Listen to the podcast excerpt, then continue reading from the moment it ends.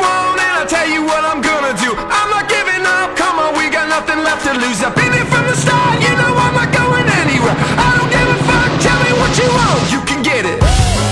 Tied up, bad vibes, bad luck. 分享最美好的游戏时光，这里是微记聊天室。大家好，我是罗斯特。大家好，我是 FJ。大家好，我是苏活。哎，E 三周终于结束了。大家听到这一期电台的时候呢，是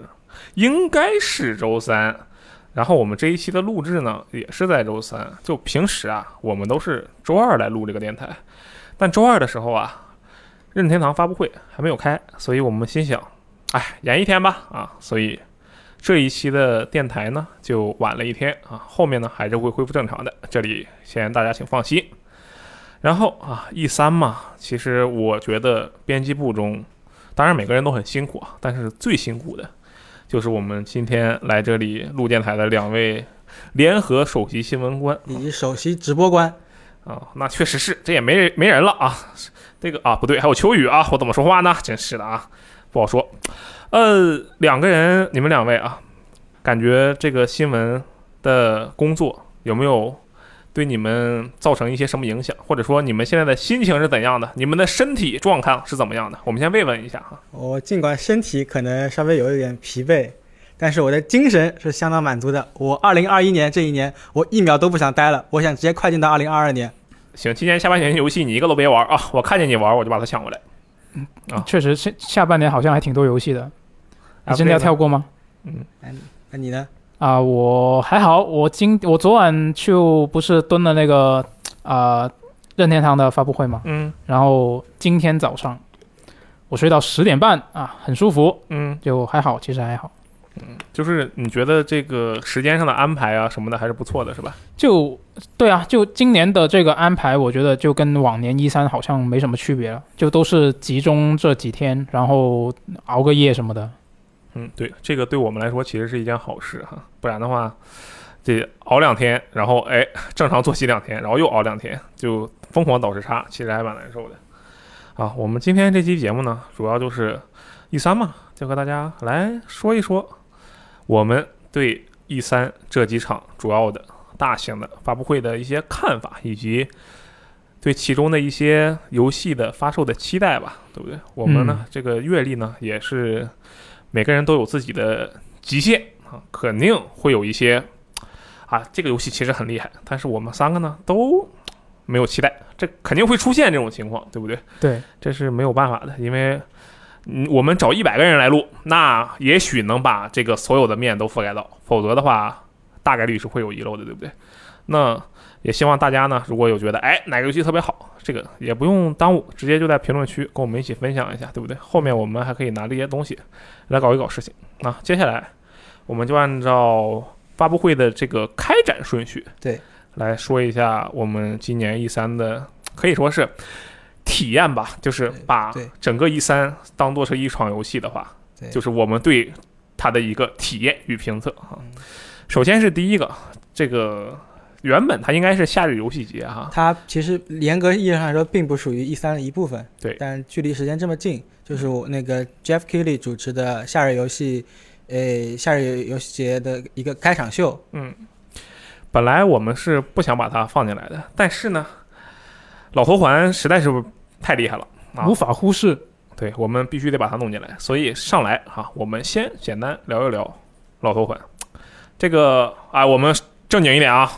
艾尔登法环》对啊，没错，这是正式的官方中文名字官。方中文名字《艾尔登法环》啊，说得好，老头环。对，结果我叫它老头环，只是因为它只有三个音节，少字儿，读起来比较顺畅。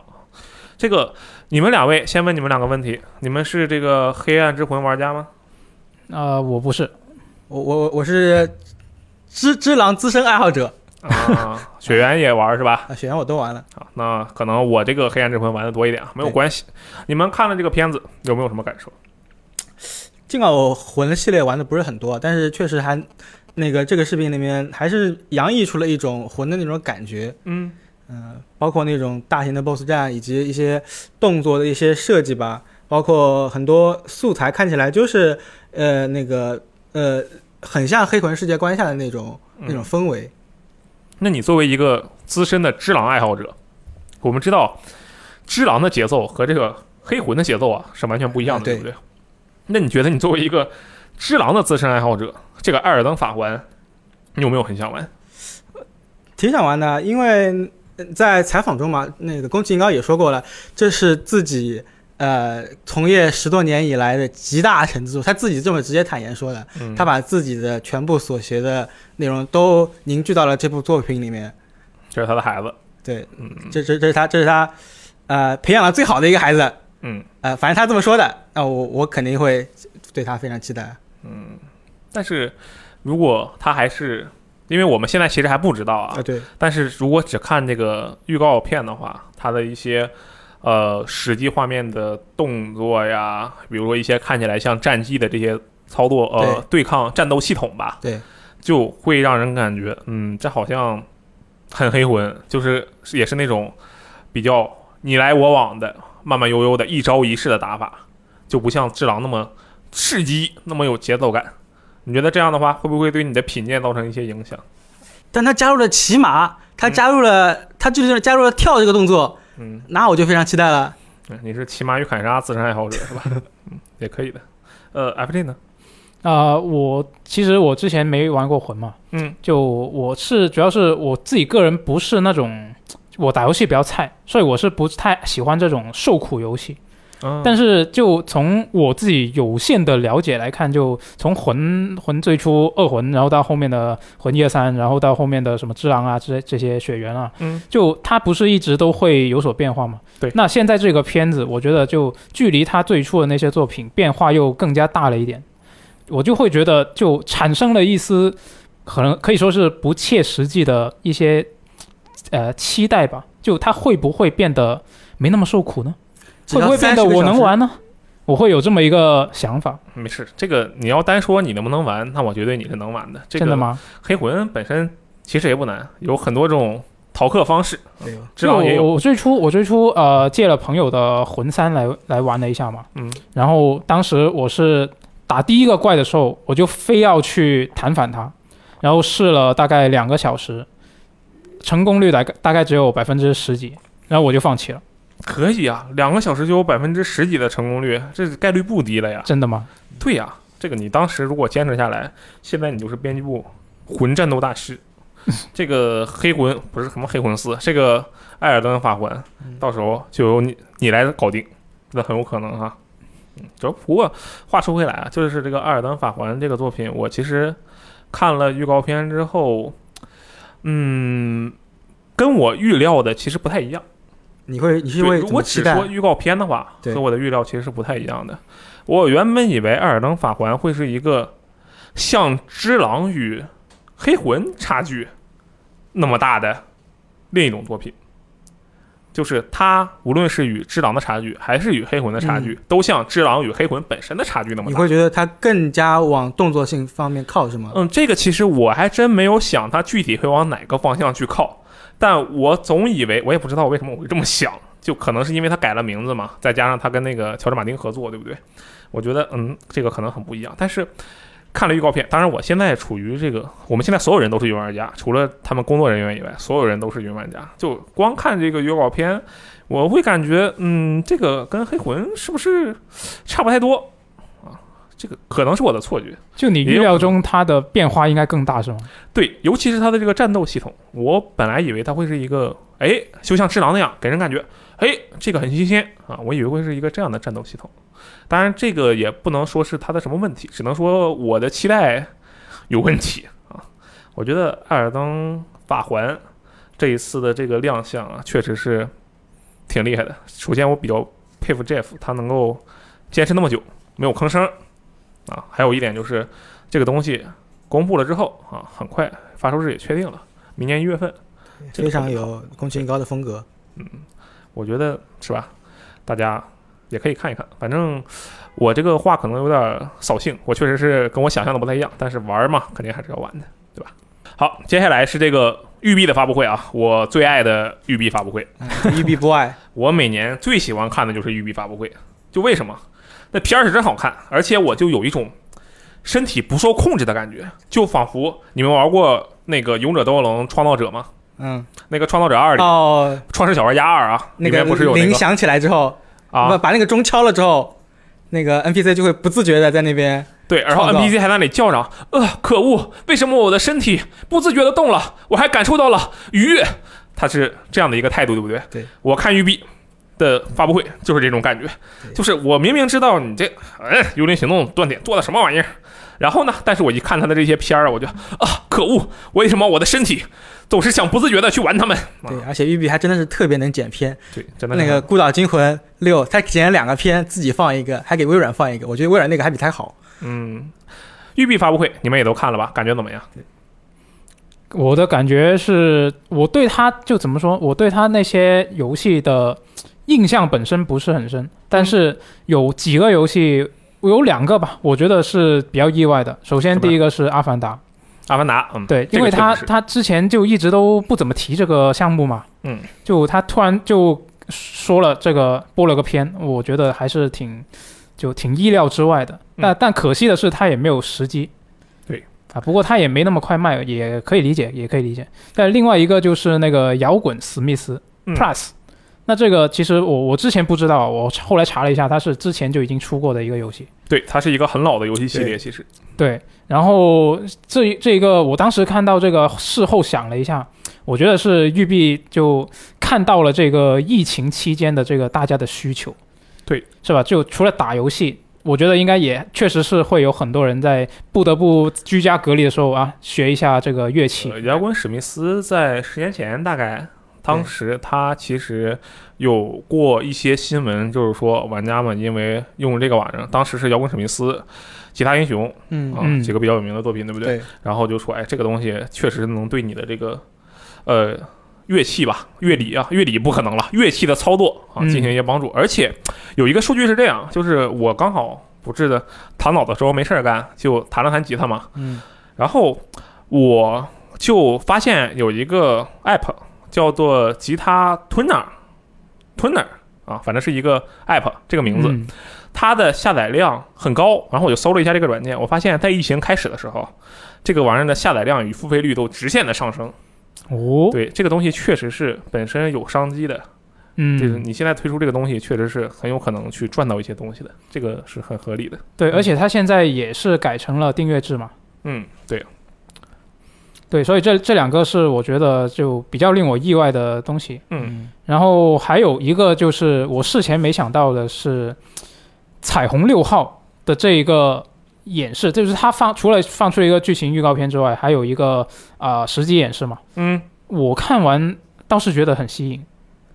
哦哦哦，那对确实是你看育碧预告片，如果还不吸引你的话，那这育碧就废了。啊，这样吧，嗯，啊，但是但是我我就听阿鲁你说，你觉得它不行是吧？确实，我觉得这游戏啊不行啊，为什么呢？因为这个游戏啊，首先它的片子很好看，对不对？啊，是，但是它之前，呃，或者说它实际放出来的这些玩法，嗯完全没有办法吸引到我这个作为一个 FPS 打东西的爱好者的一个心理。啊哦为什么呢？你看啊，他，我首先要夸赞他的是，他对于各种的设定上，实际上对于彩虹六号围攻的玩家是比较友好的。人物都是一批人，而且你在预告片里能看到，就是彩虹小队里那批人原本是干什么的，他在一种里原本还是干什么。那个放工程放工程装备的，就是那个原本彩虹小队的里那个工程师米拉啊，这些都是很能对应上的。嗯，而且呢，同时他在演示里也发展示了，像是这个艾拉呀，它原本的那个震撼棒，帮现在变成了一个黄色一种主题色的震撼棒，效果呢也都差不多。这些是它本身做的比较好的地方。但是《彩虹六号一种》这个游戏，在它的实际演示中暴露出了一个我认为它现在还没有解决的问题，就是我们到底在为何而战？玩家们在这款游戏中在为何而战？我们举个例子啊，《求生之路》是在为何而战？为了自己的这个生命，为了这个通关嗯啊，为了跟四个人一起快乐的通关啊，这是求生之路的重点。然后呢，这过程中我们跋山涉水，有点那种《西游记》的感觉，对不对？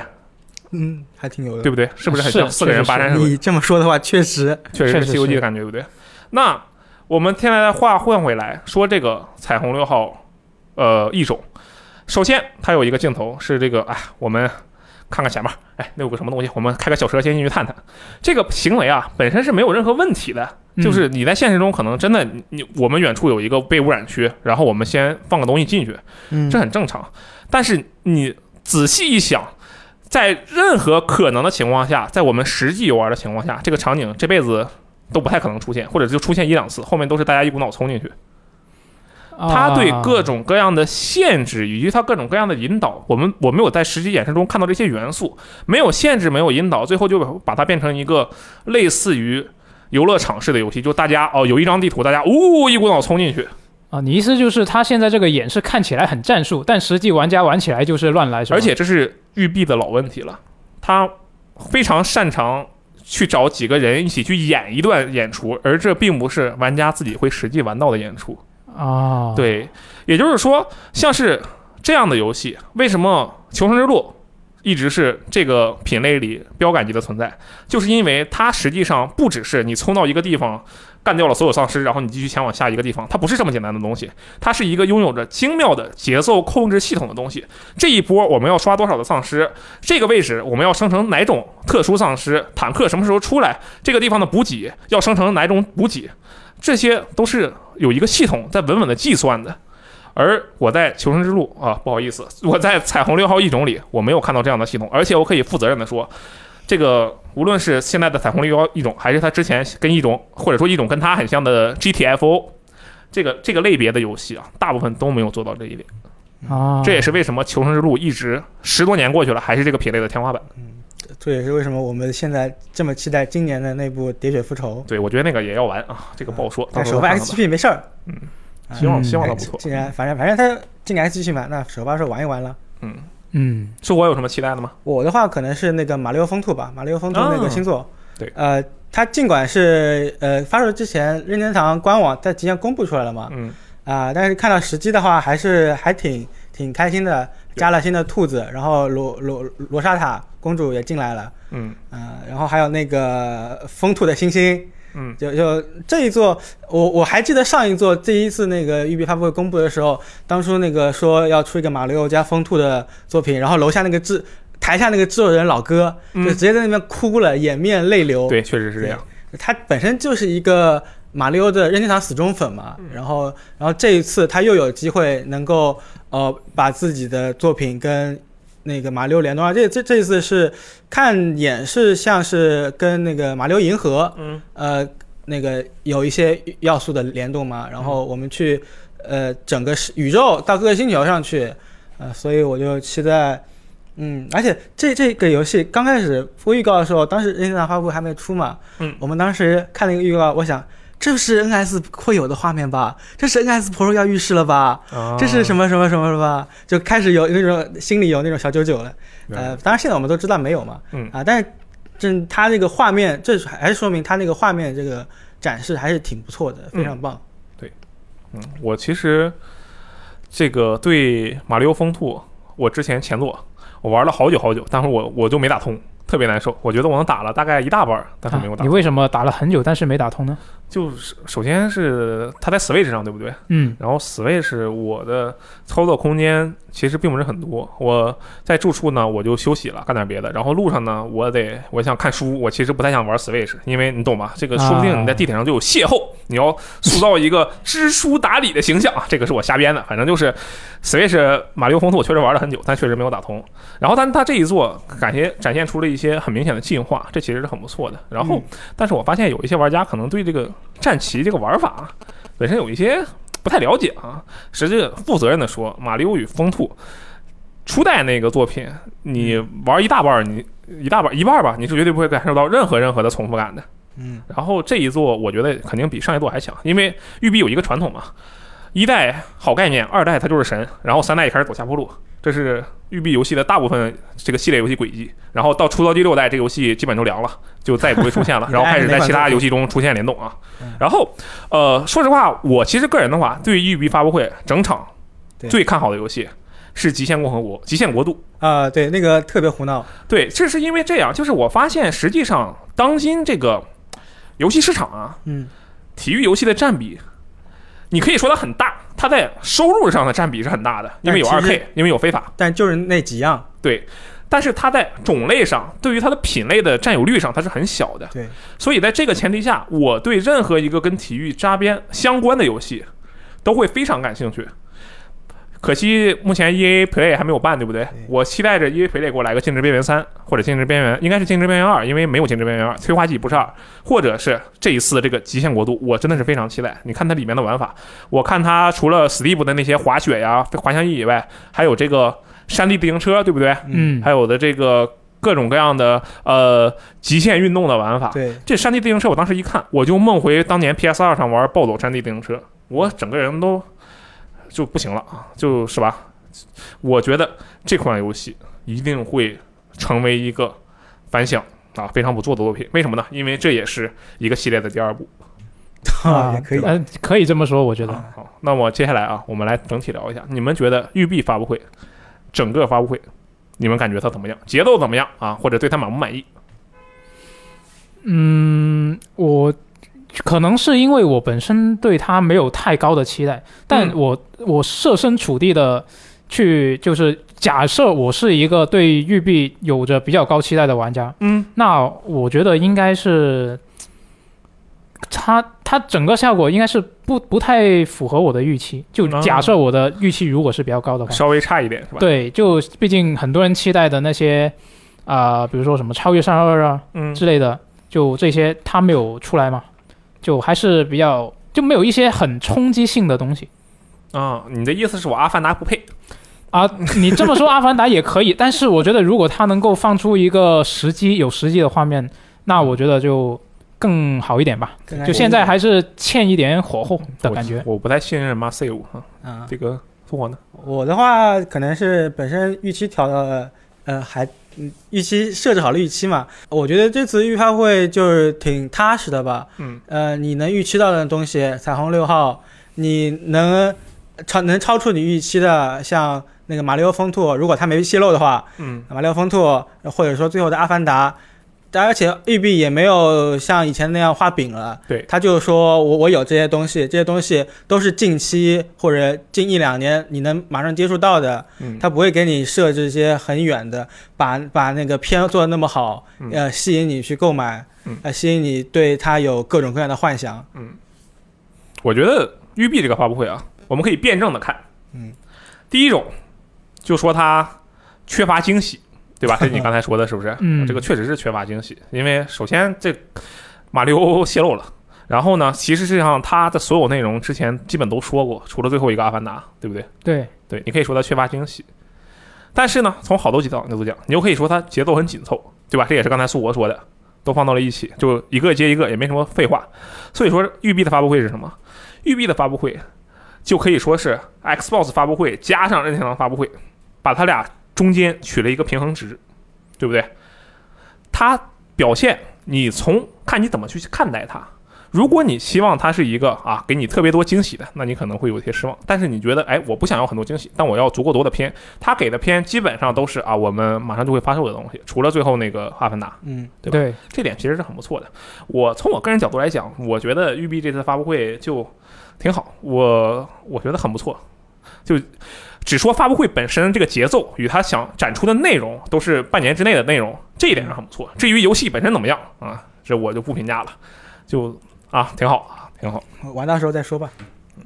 啊。那育碧结束了之后，紧接着就是 Devolver，对不对？对嗯，Devolver 的那个你们看了吗？发布会看了。感觉怎么样？感受我感受就是我对他的游戏基本上没什么印象，我就对他的整活就印象很深刻。嗯，它其实 Devolver 它本身也不是那种超大型发行商嘛，对所以对对它这个你没什么印象也是很正常的。就我觉得他这个整活的形式跟他游戏宣传的那个结合，我觉得做得非常好。嗯就你不会觉得他呃很割裂。就我我最初最初以前还没有看过他们发布会的时候，就只是听说过他们很擅长整活。嗯那我当时的想象就是他们呃整活的部分跟宣传的部分其实是割裂的，是分开的。嗯，那到我后来去看，真正看了之后就发现结合的真的非常棒。对，它其实是带出来的。嗯，我的话，当时其实那个 Devolver 发布会有点晚了，有点时间点对睡觉不太友好嘛，嗯我是事后补的。呃，观感就是整活水平依旧是很一流的嗯，但是而且大家展示那些游戏也那个非常棒，呃包括那些死亡之门呀，啊、或者说是那个最开始的影子武士三嗯，这种演演示的演出的效果也都还可以，但是我觉全都得是你不玩的游戏吧？呃，我我可能会玩，可能会玩，我就不信你会玩那个《影子五十三》，呃，但但是开玩呃，笑。我觉得他那个秀的成分有点太重了，有点比重太高了。嗯，我觉得 E 三嘛，E 三你还是最好还是更多把重心放到游戏身上去。呃，Devolver 的东西，它可能现这一次的那个发布会，它可能一半游戏跟它整活是一半一半吧，嗯差不多这种感觉。我希望它游戏能片儿更多一点。嗯，啊，我天，连你都这么说，我确实是没想到，因为他的这个东西，如果是一名就是相对来讲没有在这个欧美国家生活过的人，可能会觉得，哎，这个实在是 get 不到点，或者是很难 get 到点。嗯但是苏活作为一个留学生归来的人，都会觉得这个片子有点长，或者说用力过猛。那我确实是没想到，他的这个片子反正也是老传统了，我。今年看了看，今年是唯一一个我没看完就给它关了的那个一年，因为为啥？这为啥个观点重复的太厉害了。每年这个说这个服务性讽刺服务性游戏啊，或者说现在这个三 A 啊怎么怎么样这些话，每年都说，说实话看得有点烦，嗯，这会缺少一些乐趣。但是你说他们的表演，那还是很好看的。这个，但呃，我其实后面就专门的没有看他这些整活的部分啊，就单独的把所有的预单预告片都单独嗯对看了一遍。对这些部分内容是完全没有任何问题的。对就 Devolver 依然秉承了他只挑选那些稀奇古怪的游戏的非常一个想符合他们调性的那个对游戏。我印象最深的一个游戏，枪屋，就是那啊个巫师之枪嘛，可以翻译。那拿个游着戏枪的巫师，那个游戏我对我的感觉，它是它前面那个动画做的特别精致，嗯，然后到了时机反而落差有点大。对我当时看先看那个动画，我当时看的就是因为最近刚好朋友有有朋友在玩英雄联盟，然后就老跟他聊这个事情。我当时一看这动画，我说我靠，这么多邪恶小法师，这是我的第一个想法。就那个人跟《游戏联盟》里的一个角色很像，那个种族就很像。嗯然后他后面展示的这个玩法的时候，我一看，这怎么跟饥荒似的呢？就是他是有那个点像，对吧？我盯了半天，然后但后来我发现，它其实际上使用的那些，比如说啊，给地上呼喷一片火，它那些设定都为了跟它的这个枪屋的这个主题结合到一起。嗯，所以说，它的这些内容呢，我觉得呃，游戏方面嘛，是肯定是可以没什么问题的，就是也不用去质疑它。对，就是这个。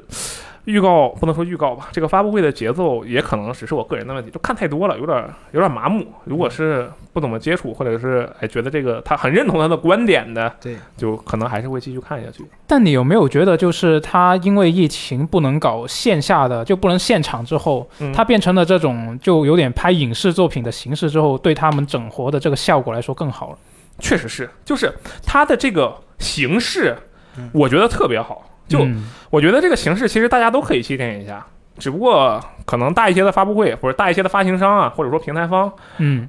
不太能放下自己的身段。但去这那么去他评他一们下可以不那么不那么疯魔，其实整活任天堂以前有做过这样的行为，就是那个以聪哥跟那个雷吉打拳，嗯，呃，嗯，包括那个布布娃娃，它都、啊都会有这种东西。也对啊对但这个程度确实还是跟迪尔比还是差了点嘛，对对不对？嗯就我觉得大型发行商虽然可以这么做，但是最后他们做出来的效果嗯，肯定还是不如 Devolver 做的这么好。嗯，就这个东西，我虽然我刚才说啊，这个我今天看一半就关了，但是我觉得他要，他肯定得继续保持，而且他一定得继续保持，因为这个东西他不做，这个就没人做。做了。其实也已经成为他们一个招牌了。对，我觉得这个很好啊，只不过我是啊，主要只看预告片啊，节省时间，可以吧？嗯，来，接下来就是 E 三期间啊，第一个让受到普遍好评的一个发布会，嗯，对不对？Xbox 的发布会，对，然后让自己觉得赚了好多钱的发布会，呃这个 Xbox 发布会说是一共展出了三十款游戏，对不对？这个对两位有没有什么感觉很期待的？我有啊，嗯呃，首先第一个是我自己根本没想到自己会感兴趣的，就是《战地二零四二》。嗯，就它里面不是播了个时机嘛？是的，就我自己本身是不喜欢玩 PVP 的游戏的人，嗯，但是这个《战地二零四二》它的片、它的实际演示，我看着就真的觉得很有趣。我有一个问题，你以前玩过《战地》前作吗？任何一座？没有你看过《战地》任何一座的预告片吗？啊、预告片有看过呃啊，比如哪一座？啊、之前几代都有看，就只是预告片的话，啊，你没有看实际演示是吧？只看了对预告对，只看了预告啊，那你上当了，我跟你讲。啊这样的吗？对，就是所有人第一次看到《战地》的实际预告都想玩，啊，原来是这样，那 E A 当年可是剪辑大厂啊，对不对？啊没想到确实是啊，但是这个说实话，我作为一个《战地》系列所有作品，真的是物理字字面意义上的所有作品，嗯， 《战地越南》《战地二一四二》《战地一九四三》那种偏门，我呃《战地英雄》这种偏门我都玩过的人，这次二零四二我也是很期待。嗯，你为什么会就是因为他看他很好玩才想期待是吗？对啊，因为它的玩法看起来就很丰富，就是可以干的事情，就比嗯哦我确实跟我跟我印象中的这一类的突突突的 PVP 游戏比起来，哦，那那确实是他《战地》嘛，主打的就是就这方面可的能内容可能我自己不会去玩，但是我会比较有兴趣看一下直播，嗯 就哦我觉我跟得你会很讲好看。这个游戏它最近已经公布了一件事情，就是说一百二十八人大对战，对不对？对人不够的话，人不够 AI 顶上嗯，啊，AI 顶上，但是它现在还没有确定说 AI 顶上的时候，玩家用来杀那些 AI 算不算经验或者武器杀敌道具的那个升级条件？嗯，如果这也算的话，那我觉得你真的可以玩一下。真的吗？对，因为啊，我确实我看到有新闻说他是可以跟好友合作，甚至是自己一个人打一百二十七个电脑对这样的话，你会就很快乐，对不对？啊，也对哦，可以考虑，我觉得、嗯，这个是吧？期待一下，而且你不是有 XGP 吗？它对迟早会进 XGP，真的吗，但是可能得等个两三年吧，或者一两那年。那是，我觉得是，嗯，嗯。还有吗？然后就是《地平线五》啊，《地平线五》，我最初我之前其实也在别的电台节目里面说过嘛，嗯，我现在这台电脑刚装机的时候啊，刚装好，按耐不住想玩游戏，测试一下这个新显卡性能的这个心情。嗯，我第一个买的游戏是什么呢？是什么呢？就是《Windows 商城》里面的《地平线二》《极限技术：地平线二》地平线二是吗？三吧，啊，是三三三三是吗三，对对是三，嗯，对，二应该没有 Windows 版。是三是三。然后当时买了就，其实后来想一想挺不划算的，就我买的是标准版，原价买的。然后哦，后你没有等打折，啊，对，就忍不住嘛，刚买的电脑。挺好的，挺好的。就它不那亏啊那个那个也，其对，其实我觉得也不算亏，嗯就也玩了挺长一段时间。嗯就本身从从那一座开始，我就对这个系列其实就一直都挺感兴趣。然后后来有了 XGP 就随便玩了，就也不用买了。你太厉害了，你从英，你从三代入坑，也就是说你从英国入坑，啊，你对接连经历了英国和澳大利亚两个靠左行驶的地图，你竟然还没有弃坑，还好吧？你谁谁还还按交通规则来开车啊？在游戏里我面，真的我我因为它靠左行驶难受了好久好 久，特别难受啊！这次墨西哥是根本没有任何分界线，就是瞎 开，特别快乐。嗯这个你本身就是一个比较期待《地平线》新作的人是吧？对，就之前之前的都玩得很开心嘛嗯。但是我现在就有个担心，什么呢？我的幺零六零撑不撑得住他说过了，他这个六五零都能玩，啊？是吗？对，就画质很差嘛啊，。对啊，就画质不知道是降到能不能我还是不是我能接受的程度。嗯没事，幺零六零四舍五入就是九八零，九八零四舍五入就是一零八零，一零八零四舍五入就是一零八零钛，一零八零钛四舍五入就是二零八零。啊，可以可以，我觉得 就 AMD 之前不是出了那个 FSR 嘛，嗯，就要呃这个英伟达的卡也能用啊，我觉得也还有机会有机会。我觉得《极限竞速：地平线》确实是本场的一个，嗯，可以说是最大的惊喜对，。我觉得 Playground 哎，不行，对我来说是最大惊喜之一，不是最大惊喜啊。然后它中间有几个镜头，就是说，哎，我们找了多少多少个人，在什么什么地方测绘，搞出一个最真实的场面，用那个十二 K 的分辨率去拍这个照片啊，录这个影像。嗯，然后当时那几个镜头，我就以为啊，可以，这个不会现实场景啊，真是好看这墨西哥。嗯然后旁边滋一辆车开过去了，对，然后我当时原来这是游戏，啊，车上面还顶着 UI，嗯，但是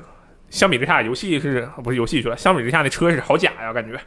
那场景实在是太酷了。然后相比之下，车就反而感觉没有那么真实。啊，是不是他觉得这个车动起来那么快，就你实际注意不到嗯，它对的它细节？这个其实确实是一个呃赛车游戏都会耍的一个小花招，比如说嗯那个 GT 赛车也是、g t 赛车实际上你玩起来的时候，它的画面效果表现是远不及你静止拍照模式时的表现的，对差嗯非常非常多。其嗯实，对，但是你实际上、呃你给别人看的时候，基本上也就是看那个静止拍照时的表现嘛，对不对？嗯这所静止以大部分赛车游戏都会甩这个花招，这也没什么。嗯，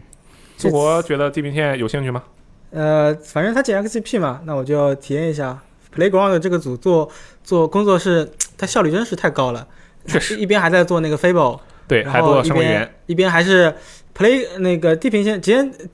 地平线这个系列一直都是两三年一做的这个效率嘛，中对间还有扩展包，嗯，这真的效率非常高。确实，而且他这一次直接跳过了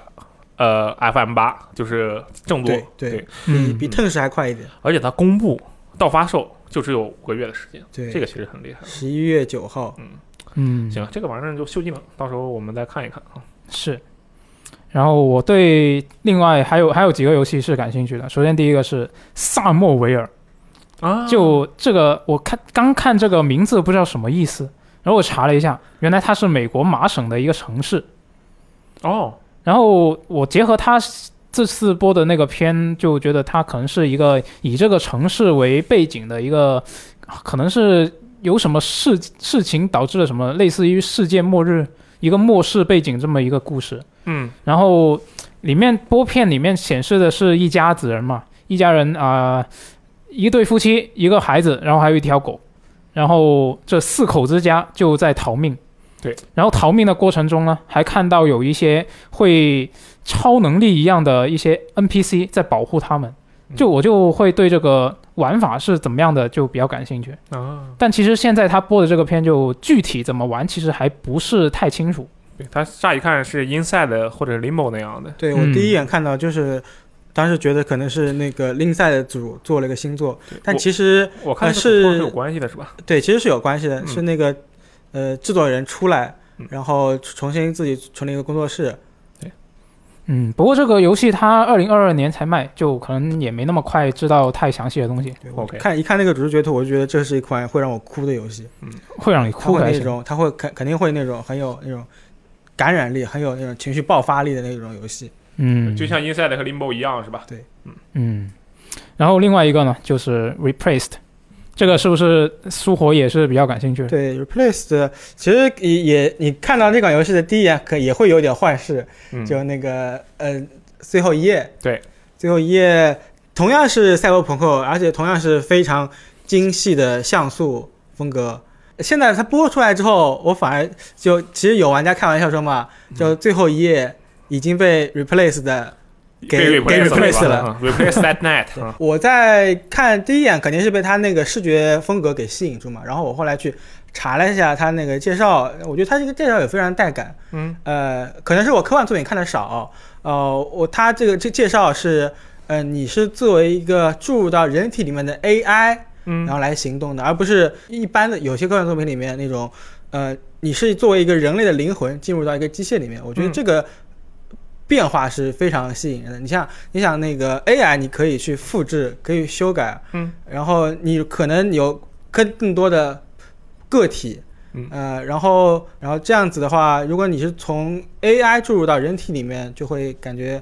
可能会在故事上会有完全不一样的演绎吧。嗯，就你觉你觉不觉得除了它那个很精致的像素美术之外，你觉不觉得它里面出现的那些看起来像是实际画面的，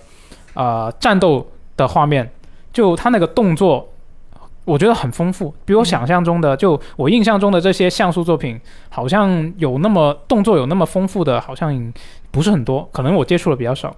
但是它有一种可能性，就主要是最近那个《浣熊侦探》，你们有了解吗？嗯，浣熊它可能会跟那个《浣熊侦探》一样，就是它《浣熊侦探》当时的放出的第一章，就是它的预览版，嗯它的序章也是表现特别好，然后后面全拉全拉了，就全都不行了。它可能也把集集权集中了一下啊，你说的是那个 Backbone 是吧？对对，白波，啊，嗯，这个也不好说啊。嗯，那确实是。反正，哎，反正最后一页也没有，这个也不一定啥时候，到时候看看。嗯，然后最后一个我比较感兴趣的游戏就是阿卡恩的星座，嗯嗯这个红霞岛啊，Red Four。嗯就我看它这个，虽然它这次也是不是实际画面嘛，嗯，但从它如果是它实际玩起来，如果像它演示啊这这次播片那样有能力那么丰富的话，我觉得应该是挺好玩的一个游戏。嗯，猩红陷落哈，嗯我记得它好像有有中文名。它其实那个 Redfall 是它游戏里面一个城城镇的名字，中文官网上好像叫做红霞岛。对，啊啊，原来如此。这个游戏之前查了一下，它这个牌子是，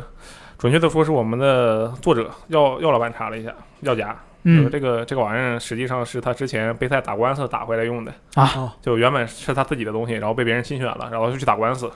打完官司呢，这玩意儿用不上了，那咋办呢？就丢给阿肯，让你们用这个名字，你们就做吧。嗯，然哦后实际上，阿肯奥斯汀嘛，他主要负责的不是 Dishonor，他主要负责的是 Prey，嗯，就是掠食。嗯掠食这个游戏也是这么来的，就是老掠食那个出了点纠纷，跟那个人头组出了点那个商务纠纷，然后备赛就跟人家打官司，打完了之后把掠食名字丢给人，丢给阿凡说你们拿这个做个游戏吧，然后就做了个掠食出来。这所以你会发现，像是那个阿凡的游戏，比如说那个 Dishonor，你还可以把它理解成 Cover，它它 Dishonor 了，就是这是一个可以解释它。但是掠食这 Play 就你完全没有办法解释这 Play 到底是什么意思，嗯不知道是什么鬼，对吧？这这个名字本身其实没有必要过多探讨，它估计就是瞎起，就随便找个地方安个名字就是了。嗯然后这个游戏，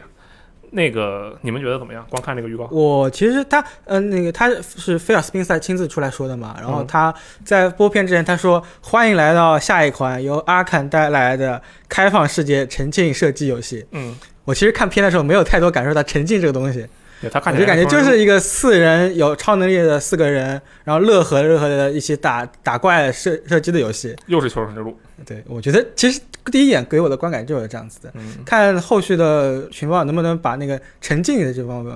给我展现的更多。看一看演示嗯啊，我我看到这个游呃这个片子，我会想就是它会不会有一些啊、PVP 非对对非对称对抗的一些内容，嗯，但是他又说开放世界的话，我不太确定，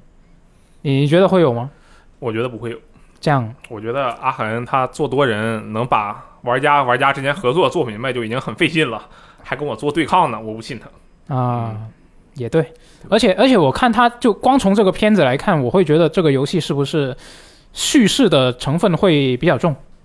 嗯，应该是阿阿卡恩的习惯来讲，应该是这样的。嗯，对。但是，就我们都知道，多人合作游戏它做叙事不太好做嘛，就可能那你是瞧不起我求生之路了？那可以可以，我觉得对吧它也是，就看一下它到时候一个实际的状况。哎，我突然想到一点，Prey 后面是不是更新了一个呃 DLC，就是多人的内容？确实呢，对多人对抗，而且是对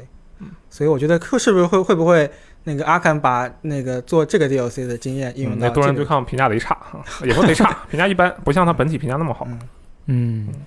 微软发布会啊，整个看下来，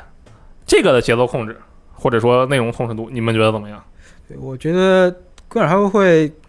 很充实吧。然嗯后给我的两个主要的感受就是，第一点是肯定是 XGP，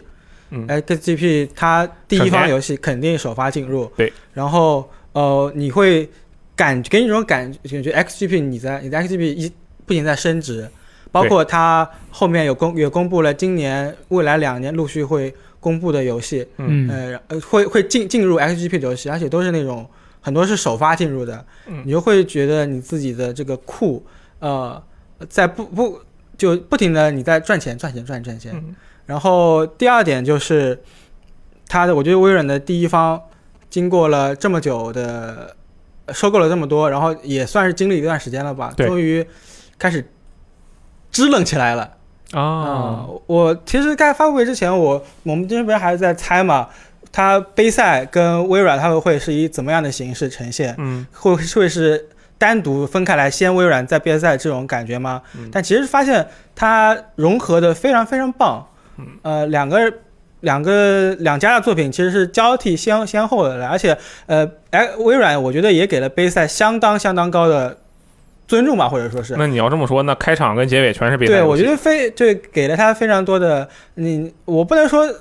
微软把杯赛收购之后用超能力算是把它激活了，嗯啊、但是我从那个你比比如说那个 Starfield，它终于用上了那个 c r e a t i o n Two 引擎，终于贝塞把那个祖传的引擎给用抛掉了，嗯然后用了呃，我们能看到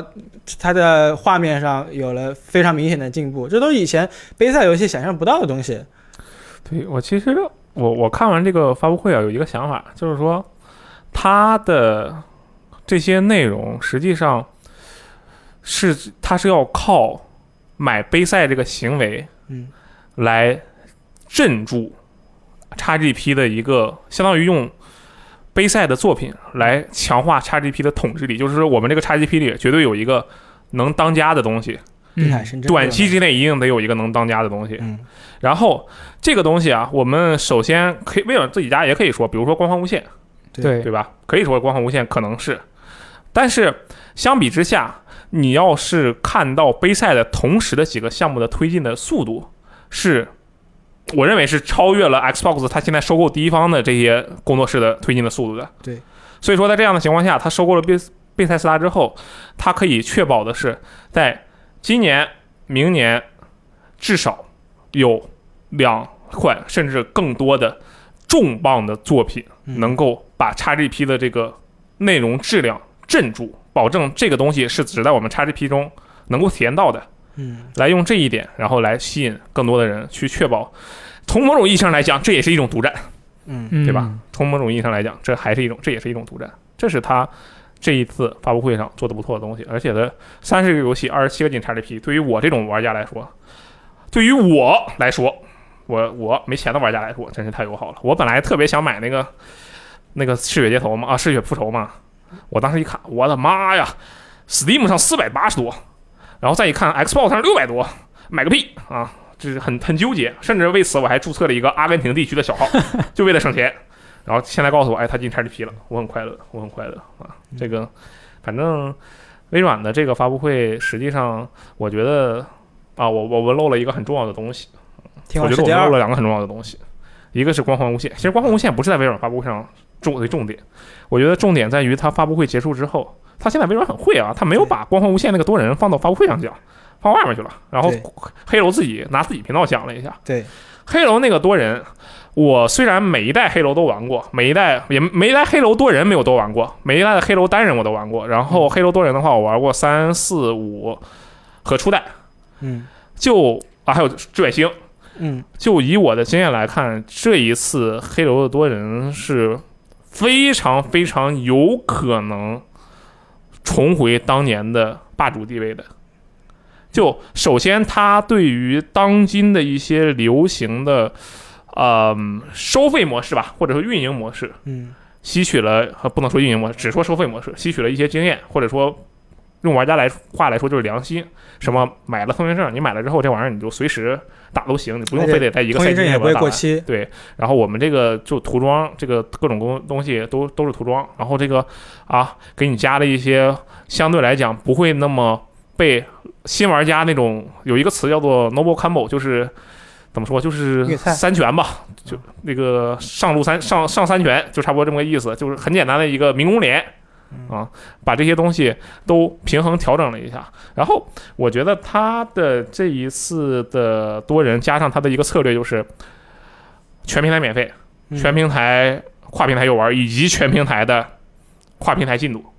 对吧？它的这个东西，这无论游戏本身怎么样，它至少在这个运行模式上已经跟《堡垒之夜》看齐了。对嗯，现在唯一需要担心的就是它的运营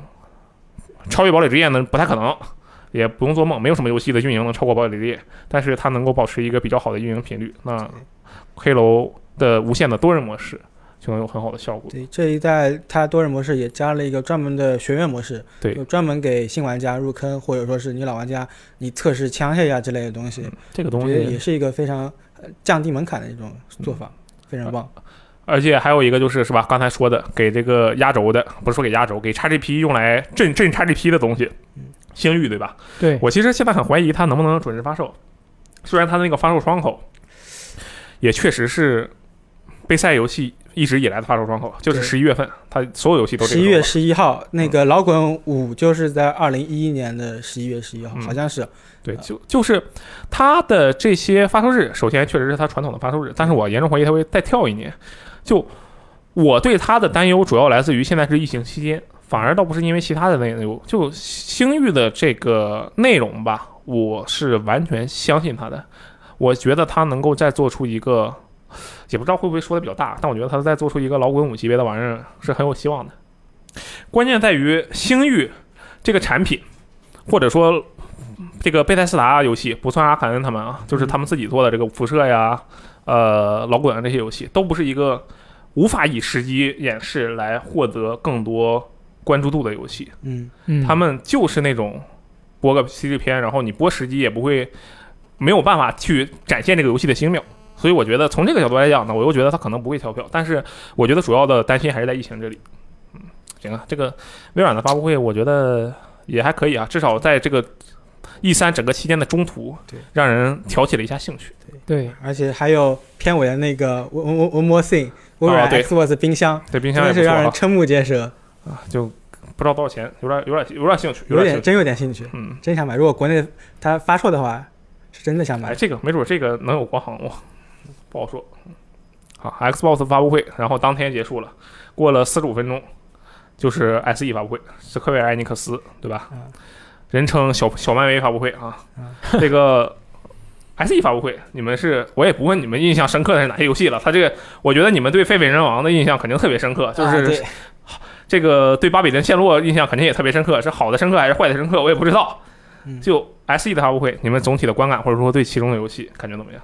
它节奏没把握好，节奏没有把握好是吧？我觉为得什哎它么？ SE 它最它它一开始的时候，直接漫威银河银河护卫队对先放个三分钟的片，哎，我们觉得哎下个游戏吧，嗯然后制作人讲坛，制作人访谈，再来一会儿，然后再来个十一分钟的演演示，嗯直接整个二十五二十分钟差不多就差不多三分之一或者二分之一发布会时间就过去了。这根本不是我们玩家想想希望他看到的。我希我们希望肯定是更加紧凑的播片，然后更多呃不同的游戏来轰炸我们。嗯，呃，然后就导致他一开始就让我们有点兴趣乏乏那种感觉，而且再加上那个时候国内已经三点钟了，嗯，特别看的有点难困。已这经有就点这就困意味着对 S E 来说，这个《银河护卫队》是他们的一个重点作品，而且他们很有自信，嗯所以就播那么长时间这话好像之前漫威复仇者也说过，啊、确实是确实是这个年度游戏制作标准生产的一款游戏哎我。觉得嗯其是实不第是三方发厂商发布会嘛，你也不能苛责太多，对他们只能有有什么牌拿出什么牌，不像那个第一方像微软、任天堂可以画这饼种是吧？呃，也不是画饼吧，他们可以呃把很多个第一方的呃不是或者第说三方一线、二线的嗯东西组合起来，哦，对，呃，可以但你你第三方你可能一二三线的东西都有，但你而且你是为了，嗯，在这个流量最大的时候，嗯你为了尽可能的曝光自己的产品，那肯定会把一二三，包包包括甚至一些手游的东西都都统一让发出来，然后吸引更多的关注。所以那没办法，可能第三方的观感就相对而言会次一些吧。对，这其实也不能怪 SE，你就仔细想一想，今年第三方是吧？嗯，一会儿我们再说，那仔细想一想，先想着这个话题啊。啊、我当时其实是没有看直播，我是事后在看的啊。哦，事后在看的话呢，其实心情也很平静。哦，是这就样的。我觉得他给很多人呃印象不太好的原因，我觉得很重要的其中一点是，呃，他推流直播推流的那个码率比较低，就看上去整个发发布会看上去都很糊，哦，特别是他有一些比如说那个呃漫威那个游戏的时候，嗯它画面不是比较五彩斑斓吗？对，银然河后护卫队是五彩斑斓的。对，那他这么五彩斑斓的情况下，然后他那个动动作一动起来的时候，他就特别的滑。对，还还掉帧，我天！对是啊，然后到到后面的那个《最终幻想起源》的时候呢，那画面又很暗啊，是啊，然后就 chaos，对，就整个这基本上全场看下去，它的那个观感都很不好。当然，这个只只是肯定只是其中一点了对，就这很重要的还是就大家想看的什么 FF 七重置版啊没有，然后 FS 十六没有，我觉得重点还是这些。我觉得狒狒七重置版没有啊，FF 十六没有，这些都还可以吧，就是哎没有，可以理解，也确其实实没有。是我比较震惊的是巴比伦陷落变成那玩意儿了。对我也是非常震惊。这个巴比伦陷落在最开始的时候，我以为就是一个类似于哦，又一个像雷天使魔女那样的游戏，我觉得是一个白白金式的典对型对的对，动作游戏。我以为是个白金式的纯粹那种啊单人的，就讲讲个酷炫故事的动作游戏。嗯结果后来告诉我，这玩意儿其实是一个多人联机呃刷装备的游戏。对，所以我现在很担心，就是呃，他如果作为要把他《巴比伦的陨落》作为一个长线的游戏的话，嗯它首先第一点是不够不耐刷，嗯，然后第二点是，如果你不耐刷的时候，你会不会加入一些为了让它足够刷，它你会加入一些养成要素，会不会在里面加进去？如但如果你白金的游戏，如果你要加入养成的要素的话，那可能就会破坏它这个呃战斗的游戏的体验。那咋了？我二 B 不也换武器获得新的装备了吗？但是如果你是一个长线的服务性的游戏的话，你肯定刷呃那个 RPG 的这种刷那刷的那种要素会特别特别重，确实啊，有道理。而且他后面不是马上放出了一个制作人访谈嘛？嗯制作人访谈，而且看他的意思好像，呃，巴比伦不是其来源这个名字标题就来自于巴别塔嘛？嗯好像确实游戏里面会有一种叫就爬塔那种活动，呃就让我有点想起那个《暗黑破坏神三》的那个大秘境。啊，啊、他会好像按他的意思来说，会出定期的会出一个那种赛季性的活动，然后呃看玩家啊、按自己的技术或者说装备之类的去爬爬塔，然后嗯，自能爬多少塔，然后算 rank 之类的。哎，你说按照你这个说法啊，能爬塔，然后有这种活这个探索性活动，然后这游戏本身是个第三人称动作游戏，然后还有一些魔法，然后还能刷装备，龙之谷是吧？这 这这就是龙之谷。这个有点恐怖，按照你这个描述啊，我不过我我挺相信它的这个基础动作系统，关键就是落差有点大，我觉得是这个原因。啊对，是落差嗯对，有点就大是没期待它是这样的游戏。你上来就告诉我这这玩意儿是个多人联机的啊，打主打多人联机，这这个那个刷刷刷可能要的游戏，我其实觉得没准还觉得挺新鲜。那当时你当年玩，比如说玩那个呃龙之谷啊，玩洛奇啊，玩什么的，那当时感觉就是是网游对不对？但是嗯你玩的也很开心。关键这个预期给的不对，第一个片儿给的预期不对，我觉得问题在这儿。嗯而且再加上他还是那个 SE 推流的时候，那个画面不够行，嗯，再加上白金游戏嘛，那它粒子特效五颜五五花八门、乱七八糟啊，非常炫的那种，然后它就就很糊，看起来就直播的时候看着很很非常糊那个但是那个最终幻想混乱啊，就是那个最终幻想起源，chaos 对，这个《最终幻想 Chaos》，它虽然最后的那个大家看的画质很不怎么样，呃，而且下下来之后，好像实际画质也确实不怎么样，但在这样的前提下呢，就是说这个游戏的乐趣还是有的嗯，啊，这个也不用过于的悲观它吧，我看看不看好它吧，我觉得主要的问题在于可能 SE 没有给玩家特别想要的那些东西，加上它放了太长时间的漫威。银河护卫队这个东西放的时间太长了，嗯整体来讲，其实它的内容，我觉得之所以让玩家觉得失望，是因为也不能说我们的预期有问题，是它塑造的预期，它帮助玩家塑造的预期有问嗯题。它应该提前给玩家塑造好预期，就说我们这次呢有几个小的新的作品要公布，然后呢也有一些这个。呃，跟漫威、迪士尼方面的更多的合作啊，这是一个大头儿，我们先事先说清楚，大家可能就没不会嗯事反应那么先说激烈好，你们期待的都没有。啊，那也不至于。我觉得，如果狒狒这个《最终幻想 Chaos》它《最终幻想》呃起源它没有泄露的话，也没有对那嗯种传的很很显，就而且传的很准的这个消消息源的话，嗯，我觉得这个游戏其实其实还好。有对有啊可嗯能能，反我而觉成为一得个如惊果喜没有泄露的话，它能算是一个惊喜吧。主要是它，而且传还传的让人大家对它预期特别高，你想 Team Ninja，然后再是 SE 联手把对人王的那种战斗系统拿过来，对这个东西就搞得它的预期也变得莫名其妙的变得特别的大，你知道吧？嗯这个哎，不过有一说一，我觉得这个人设真的 SE，你想一想 SE，你这个人设改一改。他改了，他现在不是洗剪吹发型了，他是个寸头。呃，不是，你穿那个服装，你你直接穿个穿个那个短短短袖过来是什么事儿啊？这那主那主角就是一个短发威廉。就主角就是一个短发的人王主角，嗯他那个最终幻想 Chaos 的主角啊，对他这个衣服我有同款你你你下次漫展你就穿它，我就说我 cos 的是这个角色。啊，可以可可以以，啊，可以。这个 SE 反正总体来讲，对光看内容是不差的，但是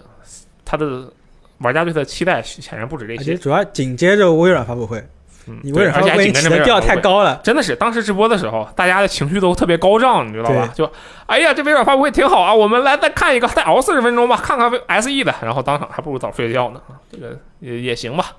啊，但是没有关系，这 SE 起码人家还得有点东西啊。下一个发布会那就是 Take Two 的，把 Take Two 插出去，啊，插出 Take-Two 一的三这个发布会就特别厉害。这嗯个我们的 FJ 呢还写了个文章，你大概给大家讲讲吧。这个 Take Two 发生了啥？ 对我就印象真的很深刻啊。虽然我当时是没有看直播啊，嗯，当时就呃，其实他事前有说过，就是我们这一次的发布会是啊、不涉及游戏什么的，嗯就但是可能很多人没有看到这个，啊，而且而且它是就排在那个一三的官方时间表里面，嗯其实也写清楚了。他他说我们这个是座谈会，嗯，那实际上呢，它确实也是一个座谈会啊。一开始他就这个 Take Two 的一个大佬就出来说啊，我嗯今天我们来聊一下我们作为游戏企业的这个企业责任。嗯啊，聊呃然后就开始聊什么啊、呃公司的一些什么多样性啊、包容性啊，嗯怎么去包容一些什么有色人种啊、嗯嗯啊弱势群体啊这些东西，然后就聊了四十五分钟挺然后厉害就结束了这玩意儿能聊四十五分钟，本身也是挺厉害啊，去对，就他 Take Two 下面的一相关的公司二 K 啊、阿阿星啊这些都阿信没来，阿信没来是吧？对就反正就是他们属下的一一群人就在聊聊这个事情，对的啊。就聊可视版45分钟 Clubhouse，这其实是一个 Clubhouse 的那其大型广实是告种 Zoom 会议吧？啊，对，这就是一哦个会议嘛。一个 Zoom 是吧？我觉得最最搞笑的是，他有一些有一些观众，他当时看到这个，就大家都期待能看到一些游戏的消息。啊。你就算没有 GTA 六，你给个 GTA 五的次世代版的演示也好啊，嗯啊，或者你给个什么啊无主之地系列的新消息也可以啊，嗯啊，他什么都没有。然后呢，大家就去留言去喷他，嗯然后大家想找这个 Take Two 的社交媒体，啊，找他的推特账号，啊，他们找到一个 Take Two 的账号，嗯然后就去喷他了。然后有人发现这个 Take Two 呢，其实并不是这个 Take Two 嗯啊，是一个什么南加州什么广播电台的一个旗下的新闻节五目谷躺枪，啊，它也叫 Take Two。然啊后他的那个账号上面还写明了，就他们已经习惯了，其实他已经多次被误认为这个 Take Two，啊，就就很搞多次笑。背黑锅，对啊，然后然后那些主播也很惨，就毕竟也是工作嘛，跟我们写新闻的人一样，嗯啊，就不得不去把它看完了，然后看完了就就很很很陷入了沉思啊，就在就在想自己为什么要看这个我以为开始陷入沉思，思考这个他说的可真对，我们确实需要包容有色人种这那的。啊，我觉确得确实有人这么说啊，他是不是真心的就不一定好像 Take Two 这个发布会，他他说的对，他不，但他不应该在 E 三这个时间点啊说。，对他，我觉得他这种是类似于那种 GDC 上面的那种会议，对， Take Two 这个玩意儿，不是说这个玩意儿啊，就是 Take Two 的这个厂商，他旗下的那个工作室，可能是让他有底气，嗯、哎，我需要就在是这个玩儿地，方对我我就是我这样有钱，我就是玩儿。他不需要在这个我不用宣传山上跟别人凑凑热闹。嗯我这我自己什么时候随便自己随便在自己在推特上发个发一张图，比你这发布会效果好多了。可能是那这么想那如果是这样的话，我觉得他就不应该去参加这个时，就不应该在这个时间点来推这个东西。啊，确实是很奇怪啊，我是也不好说。反正 Take Two 这个发布会确实是真的是物理意义上的什么都没有，嗯这个嗯我们也就没啥可聊的了。反对正啊、我我本来还赌什么这次 Take Two 上肯定会有一个 GTA Online 的那个新更新消息，结果到现在都没有。这马上就七月份了呀，这玩意儿还不更，它没了。啊，对啊，其实我觉得他这个哪怕是一开始先给你播一个 GTA Online 的什么什么宣传，然后再来播这个，我觉得都还可以接受。行，我下次我们提醒玩家们一定要看清楚，这到底是游戏发布会还是游戏座谈会，对完，全是两码事。但是我觉得，就算我们下一场发布会，卡普空的发布会，嗯，他就算提醒了玩家我们有什么东西，但是玩家可能看完之后还是对他不是特别满意。嗯那那是确实是卡普空发布会里，这个苏活当时感觉怎么样？卡看卡普空他就在。嗯，那个发布会之前，他就很早在推特上说了，我们总共就这四个游戏啊，不是，我们有四个游戏。他用的措辞是 including，然后有那个《怪猎崛起》《怪猎物语》，然后呃《大逆转裁判》跟《生化危机：村庄》，嗯但是他并因为用了是那个 including 这个词嘛，他说是包含这些游戏，嗯所以大家会可能会猜测还有别的还有别的游戏对，呃，而且再加上 E 三发布会嗯这么多年，大家观众观众也有这种思维惯性了嗯，啊、你肯定是藏着什么东西不说，但是没有想到卡普空真的就只有这么点东西，对啊，就是最近最近半年来他的宣传是什么宣传？他现在一三上面他还是那些宣传。嗯，就就我没想到的是，他在一三这个时间节点上，他没有拿出一些就对额外的东西出来，这是我没想到对的。，所以今年其实 E 三发布会有一个我们玩家，我有一个主观感受，啊我想吃饼，啊，对我我我希望我希望这些厂商能给我喂一点饼，嗯、不给我那个稍微临时画一张啊什么的，不不要是那种 logo 的，呃，稍微稍微有有一点实际东西的，嗯远一点，二零二二年、二三年的这种东西我都可以接受，嗯但你什么都没有，我反而看了有点稍微呃观感不体是验特不别好是吧？对啊我要求更低，有 logo 就行。啊，那你要求更低啊，是，就是比如说 Take Two 这个，你放先放一个 GTA 六 logo，啊，看看长什么样。对，然后你再聊这个，我接受你就 GTO 六放一个 logo，总有人写出千字长文来分析这 logo 为什么长这样。啊嗯可以上次老滚那个不就只出了一个地图嗯嘛，就鸟瞰了一下，然后也有人写了蛮多东西。对，这他们，我前两天认识一个老滚玩家，他他们已经知道老滚六的这个地点会是哪里了，因为刚好很符合逻辑，就是那个大陆的另一个省，天津省的下一个那个讲我的省， Starfield 那个飞船上，嗯然后有一个呃很小的有一帧画面，嗯然后上面有有一个疑疑似老滚六的地图，啊，那个都是细算是一一好像是一个小彩蛋一样的东西。这个就不多说了。这个嗯，卡普空的表现呢，啊，也是塑造了错误的期待吧，我姑且称之为。但是现在我觉得，呃，我们还可以寄希望于索尼，我嗯们可还可以这么欺骗自己。S E 跟卡普空把一些东西给索尼了，对，可能七月份索尼会办个什么展之类的。对嗯对，嗯，又有个有个小道消息是吧？嗯，对，好像什么六月底索尼会有个 State of Play，啊，但是它还毕没竟有还没没有官官宣宣嘛，对，所以不知道是不是？嗯，还是等正式官宣。嗯，然后其实卡普空完了之后就是。最后一个可以说是本次 E 三的真正意义上的一个救世主，真的是完美的收 音是吧？呃呃啊，，收官人，就是任天堂，对任天堂这个发布会，你们看了之后，哇，我觉得你们都看了直播，对不对？嗯，嗯，这个时间也特别的友好。非常对满意。零点就开始了对。对，好，那个你们任天堂发布会肯定有很多期待的，对不对？哦，我其实一开始的话，呃，当然我最大的期待没有兑现，就是那个 NS Pro，但我总体来我也已经对这个发布会很满意了。嗯，有啊，呃，Game and Watch 啊，啊，也行，那个呃，但我我们我们都知道我我们期待是什么东西啊，嗯但是它四十分钟发布会，它给你讲五十分钟的料，日版美版不一样对，加起来就是五十分钟，嗯，哎，而且东东西它我觉得它的播片好特别特别紧凑，比甚至比我觉得比那个微软发布会还紧凑一点，嗯手忙脚乱的，对我昨晚发微博，一个人发不过来，因为因为我同时要盯着日版跟美版两个频道反复的那你切们，太厉害了。然后它播片可能还没有像微软那样，可能一个播片三四分钟，你稍微有点喘息的机会，嗯，它是可能是一分钟、两分钟，然后直接到下个游戏。一个接一个，一个接一个，嗯，然后具体到游戏里面，F J 你是有哪款游戏非常吸引到你的吗？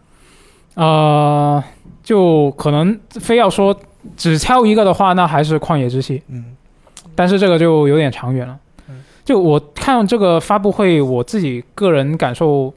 最明显的，像刚刚说的，呃，第一个是它东西很多，对然后密度很高，是的，就连续的来。然后另外一个就是它也有一些，比起其这次一三的其他发布会来说嗯，它会有一些更加冲击性一点的东西，就比如说这个《旷野之息》的续作，嗯，它这次有有一些实际画面在里面了。嗯，就你也看得到它有什么新能力啊，然后也什么突然就上了天啊嗯，这些东西，我觉得是相对其他的发布会来说，它是比较冲击性的嗯。然后还有一些新作，对而且另外一点就是它给我的感受是它很实在，嗯，就它很多游戏它是公布了，然后就马上就卖了，嗯，就很多游戏也九月、十月、十一月你就能玩到。甚至六七月也有。对啊，就不用等很久。我粗略的筛了一下，任天堂接下来二零二一年每个月都有自己的独占 Switch 游戏，嗯，而且甚至有有有一些月份有两款游戏，就非常的充实。嗯马上六月份就是高尔夫，然后七月份那个《天空之剑》HD，对对，而且有一个可能有一些玩家呃没有注意到的重点是什么呢？就是现在港服的认亏券还在卖。嗯，太真了啊是吧？是啊，你现在它很多，你现发布会上很多的游戏其实已经开启了预售了。但我觉得我如果现在买认亏券，我就是我就是在跟老任赌，我赌他那个《塞尔达旷野之息二》能在下一年的七月四号之前发售。嗯你先，不是，你就算先不用来买别的呀，对啊，你先买别的呀，别的不吸引吗？就除了《旷野之息》，你其他的也有啊，啊，对。比如说这个《银河战士》的二 D 对， 《银银河河战战士》士新真作是，没有，完全想不到，他嗯二 D 的那个银河战士已经十九年了，对，十九年的，然后突然出了一个回回归二 D 嘛，嗯然后同样也是交给了那个萨姆斯归来那个水银组来做，嗯，看看应该是看那个萨姆斯归来评价不错，然后嗯，就交给他继续来做这方面。然后，然后之后树屋也有很长时间的演示，嗯，也是今年马上就就卖。看那个《银河战士恐惧》的时候，就感觉我靠，这个东西太牛逼了。因为我之前玩《银河战士》的时候，就是还是很早很早之前，而且我是忘了我用了一个什么小破机器，就是因为它上一个二 D 的，它本身就是很早之前的事情嘛。啊十九年前啊，嗯，然后我当时就玩这个那个老的银河战士的时候，我就觉得，哎，这个东西的乐趣确实是那种怎么说，不是那种能够直接感受到的乐趣。因为我当时玩的游戏都是什么游戏？玩的什么？就玩银河战玩那个银河战士的时候，当时玩的游戏都是什么啊？GTA，就是那种刺激性比较强的游戏。然后突然开始玩银河战士，就感受到了它别样的魅力。然后再后来的时候呢，这银河战士出的游戏实际上都是要么第一人称啊，就是那样的游戏。嗯然后他这次再加上近几年这个二 D 的可以说是《银河恶魔城》相关的游戏吧，嗯， 很独立游戏有玩出特别多，对不对？对，然后就会想，但《恶魔城》已经出了个赤痕了，嗯，就就会想，那《银河恶魔城》《银河恶魔城》《银河》什么时候出个超级马里奥银河是吧？就《银河战士》这部分什么时候再来？对，然后哎，出来这么个东西，我就觉得这对于一个至少对于我这种半路出家的玩家来说吧，嗯这个银河战士恐惧是一个非常非常绝对绝对不可以错过的一款作品，是因为你作为一个独立游戏玩家，你已经玩过太多这个类型的游戏了。嗯那么在这个玩过了这么多同类型的游戏之后，你首先玩了赤痕，了解了它恶魔城这个部分大概是什么样的，是的，接下来你终于有机会玩一个现代刚刚新鲜出炉的银河战士，看看银河这个部分又是什么样的，嗯这是一个非常非常好的机会。对。而且嗯，这次发布会老游戏，呃，突然重新回到我们眼前的，不仅有《银河战士》，嗯，而且同时还有《高级战争》。对，这也是 GBA 之后就很久很久没有听到的。还有瓦里欧。对，马里奥都是，呃，而且说明任天堂没有忘记这些老 IP。嗯。真的，我我一看到那个这几个游 I I I P 的游戏新作或者说重置版，突然呃那个出现在 Switch 上，我就开始想，那黄金太阳是不是也该来了？嗯呃，任天但是堂没有肯嘛定心里给他留了一个位置。那个还有那个流行呃《真女神转生》对嗯吧？真女神真女神转转生五，哇确定那个发售日，然后哗哗哗哗，给竟然还放了那个大概四五分钟还是三四分钟的对一个有实际画面的一个对内容。对我觉得他的这介绍的个很详细。对他的这个节奏啊，嗯或者说他的施展方式有点浪费。怎么叫浪费呢？就是说我把这个东西都透给你之后，或者给你透出了很大多情报之后，紧接着很快我就发售了。嗯哎而不是那种如果我觉得不浪费的话，可能是啊，我先透你们一部分内容，再透你们一部分内容，这个过程我再持续个一两年，一年多，那你有没有想到，他说明他可能还有货，他透出来已经这么多了。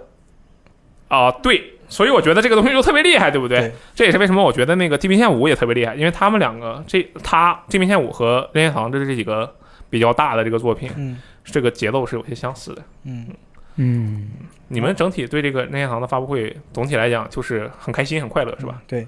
对，还有嗯尤其是开局，你看大乱斗，尽管我们知道会出来大乱斗，但嗯三岛一八真没想到，对但是我想起了一个幻之名作。嗯，街霸 VS 卡普，呃，街霸 VS 铁拳，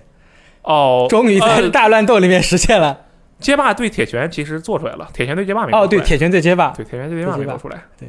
就有那款作品。然后，而且还有那个结结局，不是那个他那个 trailer 是，呃，他在扔卡比嘛，然后卡比对，飞卡比回来自。己飞回去但了。是卡比扔卡比那个呃场景是跟那个呃前面跟扔其他角色的场景是不一样的，它是蔚蓝的天空。嗯，我然后我又一想到明年是卡比三十周年了，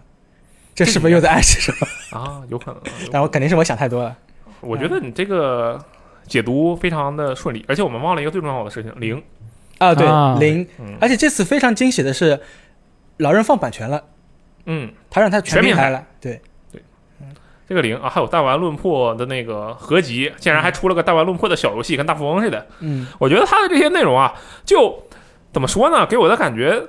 特别新鲜。就你给我你让我觉得，哎，这个东西我靠，我超级想玩。就比如说像是那个弹丸论破那个玩意儿，还有这个零的这个呃作品，嗯，你要是说让我觉得特别想玩，一个我说实话没那么感兴趣，另一个我有点害怕。这是，嗯但是它放的这些内容，它的刺激是恰到好处的，嗯，就是让它传达出了一种信号，就是哎，你们这帮老玩家不要灰心啊，跟着我走，迟早都有饭吃，迟嗯早都有饼吃，而且是真正能吃到的那种饼。嗯，它传达这个信息是非常有效的。然后其实其他的部分可能就嗯。也就都说过了，然后就最后的那个旷野之息很重对，要的旷野之息，嗯，就是我其实大家应该大，这个不能说百分之百吧，但是心里还是稍微有个底。如果你压轴的东西不是 NS Pro，嗯那你可能旷野之息或者斯巴达洞肯定要拉一个出来。对呃所以这是一般还是你能预期到它可能会有的，但是你它当它一亮相的时候，当它出一个片的时候，它依旧会给你非常超出你想象的 惊喜。我觉得是我呃对我而言是这样子的，对包我括那个它不是这次有时空倒倒流这个能力，嗯再加上一些穿墙能力，林克有了更多能力之后，你就能畅想它，包括结合现在《旷野之息》里有的那些呃能力来衍生出各种玩，法丰富的玩法就。是就老流氓的手段更丰富了。对，那敌人该怎么办呢？其实《旷野之息》这个游戏，它是我们应该通过预告片，就直指现在的预告片，嗯也能看出来他在尝试，他不是尝试，他也说了，我们在强化纵向的那个内容。嗯，对，来到天空了嘛，对，到底是天空地底下我也不知道，反正应该是是按照天空那个介绍他说是海拉鲁的天空，然后我其实想到了一点，就是说，呃，之所以说《旷野之息》和其他开放世界游戏都不一样的原因，就在于大部分开放世界游戏，包括大表哥 GTA 可能好一点啊，嗯包括大表哥在内的大部分开放世界游戏，实际上它的引导来自于游戏的引导。嗯，对不对？就是给你一个任务啊，给你一堆列表，然后你就去四处逛做。嗯当然，这个也不是说这种游戏不行啊，这种游戏它的往往做的也不差，对画面什么挺我好。其实当年玩《旷野之息》，我有点想到那个沉浸式游戏那种感对《受。旷野之息》它就是沉浸式游戏对，它的引导来自于你的有一个术语叫做 mind map，就是嗯心灵地图，来自于你自己的探索欲望的驱动。而这一次他把它是纵向扩展之后，我其实。在猜想他要怎么把这部分内容也加到你的这个内心的引导里面去嗯，让你自己对，因为玩家正常来讲不会有那种没事闲着看一眼天的习惯，嗯，正常情况下不会有这样的习惯。所以说，这个东西要怎么做？比如说地图上多放几个那种什么弹射点啊，还是怎么样？这个是很感我很感兴趣的。他这个《嗯旷野之息》的这个作品，我现在对他的这个想法完全从一个。与其一个快乐玩它的玩家，我更像是一个想要去学习它游戏是怎么设计的人。这嗯个确实是很那他说不定之后发售之后也会像初代那样，就把那个设计理念给公开出来。对，搞一个 GDC 是吧？嗯对，这次肯定会他访谈的。嗯，而且这座他不是，呃，我觉得其实可能从天而降那个人不一定是林克，可能嗯是一万前年前那个勇者，啊就为是什么？因他为穿它那跑过长个吗？对，呃，首先他那个衣服风格，然后那个他的头发，从背影上来看，就跟那个林克稍微有点区别吧。哦，啊然后再加上，呃，你去看那个《旷野之息》里面，他那个壁画，壁嗯画里面那个勇者其实就是一身蓝衣服，嗯，再加上再加上老任也很鸡贼的，没有让我们看到主角的正面，嗯，所以可能会有一个伏笔吧。当然这都是猜嘛，啊，我觉得你这个猜的蛮准，你就应该把它做写成一篇文章，发表在游戏时光网站啊。这个哪位朋友如果对这个《旷野之息二》啊，他而且他说这是暂定名，对不对？这个真正的副标题还没说。对对，对这个暂定名《旷野之息二》的作品有什么自己的猜想啊？欢迎在这个游戏时光 APP 上拿俱乐部跟我们讨论一下。为为什么会是暂定名？就是因为老任说，我们如果公布了正式的副标题，可你一能下就会猜出来了，有一定的剧透。哦，这个任天堂发布会确实是最后的一个 E 三最强音吧，可以说。对，完美收官吧，我觉得。嗯，这个任天堂发布会、Xbox 发布会表现都很不错，然后其他的就是其他的，真的，其实任天堂发布会之前，他你就说你只要播个任天，呃你只要只要你按照往年那个节奏发，你就是第保底第二名。你来个你来个塞尔达，那你就去争第一，这种感觉。就而且他塞尔达特别的心机对，嗯他最后那十分钟吧，大概十五分钟左右，啊，先放了一个，我一看，哎，我靠，林克，我说哇，旷野之息二终于来了吧，然后一看啊，这个塞尔达无双的那个机票，嗯然后过一会儿，砰，镜头一换，哎，又是一个大世界，我一看，哎，那个旷野之息二又来了吧，一看，哎，天剑啊，天剑那个说可以用那个轴控体感游玩了。嗯，然后再过一会儿，这个青岛还没下去，我说：“哎，这个《旷野之息二》终于要来了吗？”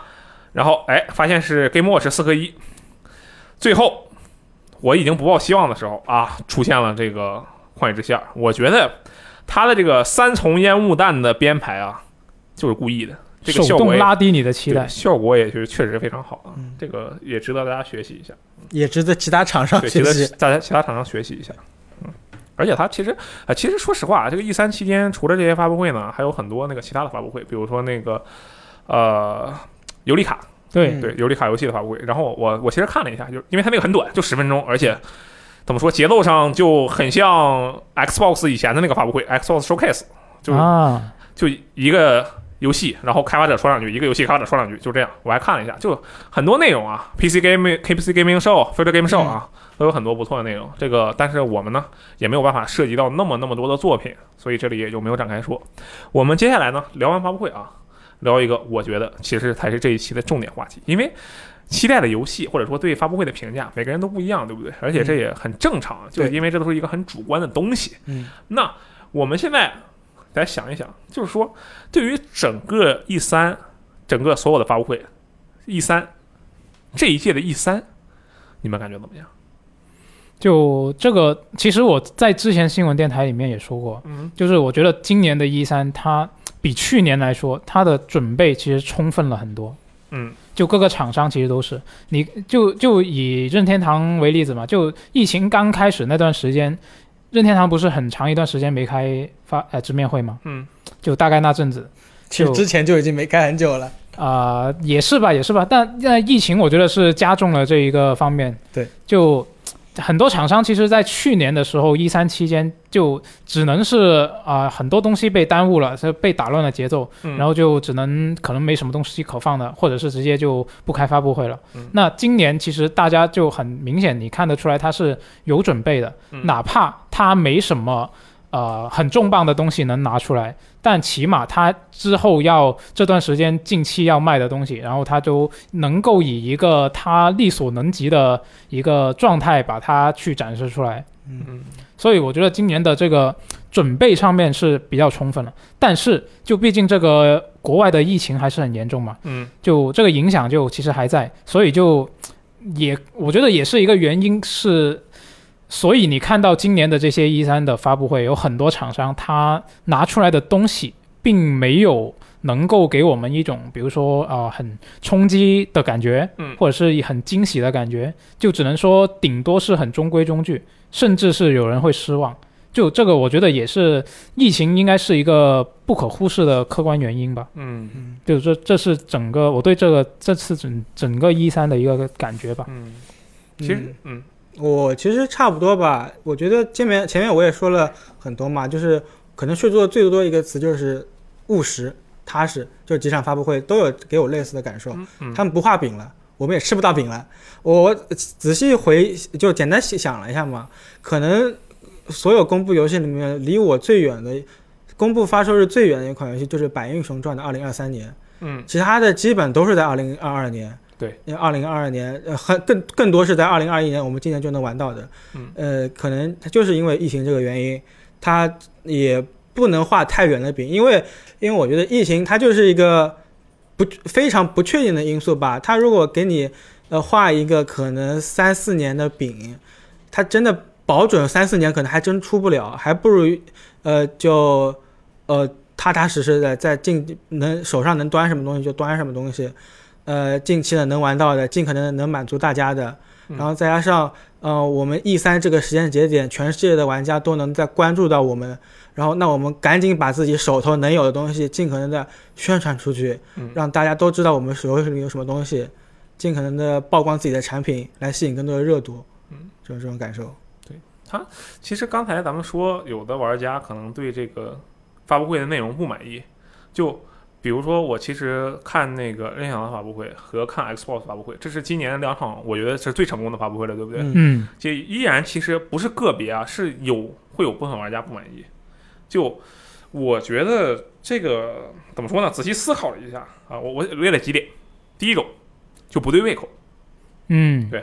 如果你是一名日式游戏爱好者，那 Xbox 发布会对你来说就是味同嚼蜡。啊，觉得没几个想玩基本上的，啥也没有，你不是没几个，那就没有想玩的啊，有个百英雄传可能，对，对对可能也就一个百英雄传，它这是一个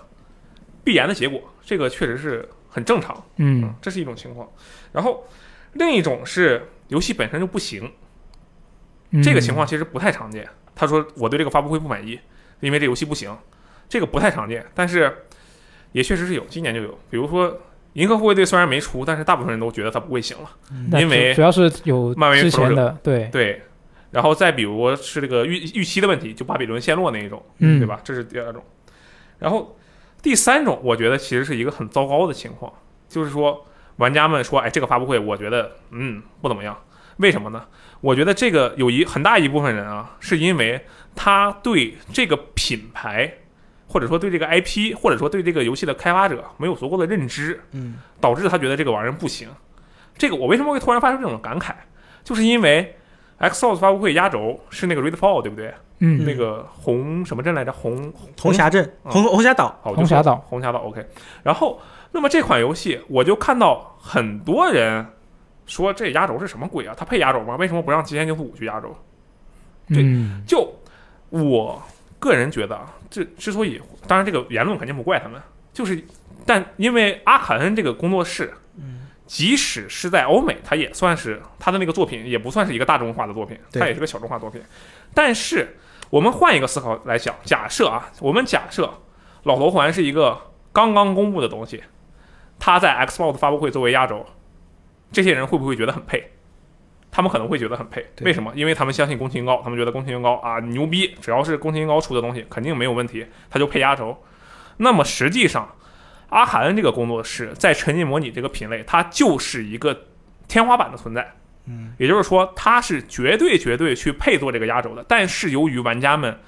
对于阿卡恩、对于沉浸模拟这个 IP、呃对于沉浸模拟这个类型、对于阿卡恩这个工作室的不了解，导致他们觉得这个看起来好像没什么意思。然后觉得哦，这个东西压轴还不如《极限竞速地平五》呃，《极限竞速地平线五》压轴。嗯，但是啊，这个话我虽然这么说了，还有一点也得承认，就是说那片儿啊，如果你不告诉我它是阿卡恩做的，我也觉得它不行。对，对，这个确实是一个事实。那个很不阿坎，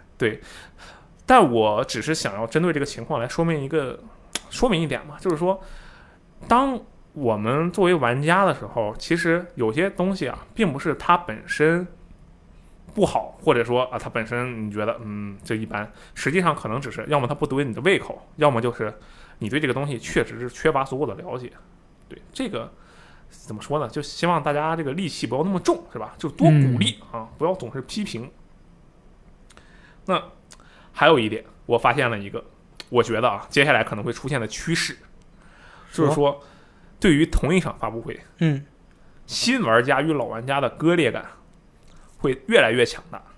嗯越来越来越来越强。因为首先有一个条件，就是说现在的游戏的开发周期很长，对不对？对，然后呢，就经常会出现一个游戏是好几年都没有续作，然后那么在这几年没有续作的期间，这些新玩家接触的都是其他的 IP，这时候你突然给他来扔了一个啊，很多老玩家会觉得特别特别激动的游戏，但是新玩家根本不知道这是什么鬼的东西，就会出现一个巨大的落差。任天堂发布会在这一点上尤其明显。嗯任天堂发布会上，你说它惊喜多不多？特别多，重磅够不够重？特别的够重。嗯但是你仔细想一下，瓦力欧制造，呃，零高高级战争，高级战争，这么这么多重磅的游戏，它确实是重磅游戏啊。对，嗯，但是新玩家是不会觉得这个东西到底啥，他们只认识俩玩意儿，一个是马里欧，一个是塞尔达。啊、不好意思，一个是林克。嗯，对，在这一点上，实际上是开发者们或者说厂商们要去面对的一个问题，就嗯，如何去调和，让这两批玩家都能获得比较优秀的体验，这个解决实际上是很难的，因为如果你去完全去照顾新玩家的体验，那老玩家就会觉得，就像就像 Xbox 发布会，我觉得它是一个比较注重新玩家体验的一个发布会，嗯就你无论你最近玩不玩游戏，有没有什么历史的这个呃感觉呀，你都会觉得哎这个东西挺好。但我们再换个角度来讲，如果 Xbox 发布会上放的都是什么？放一个肥波，放一个《神鬼寓言》，放一个《完美黑暗》，放一堆重启作品，嗯那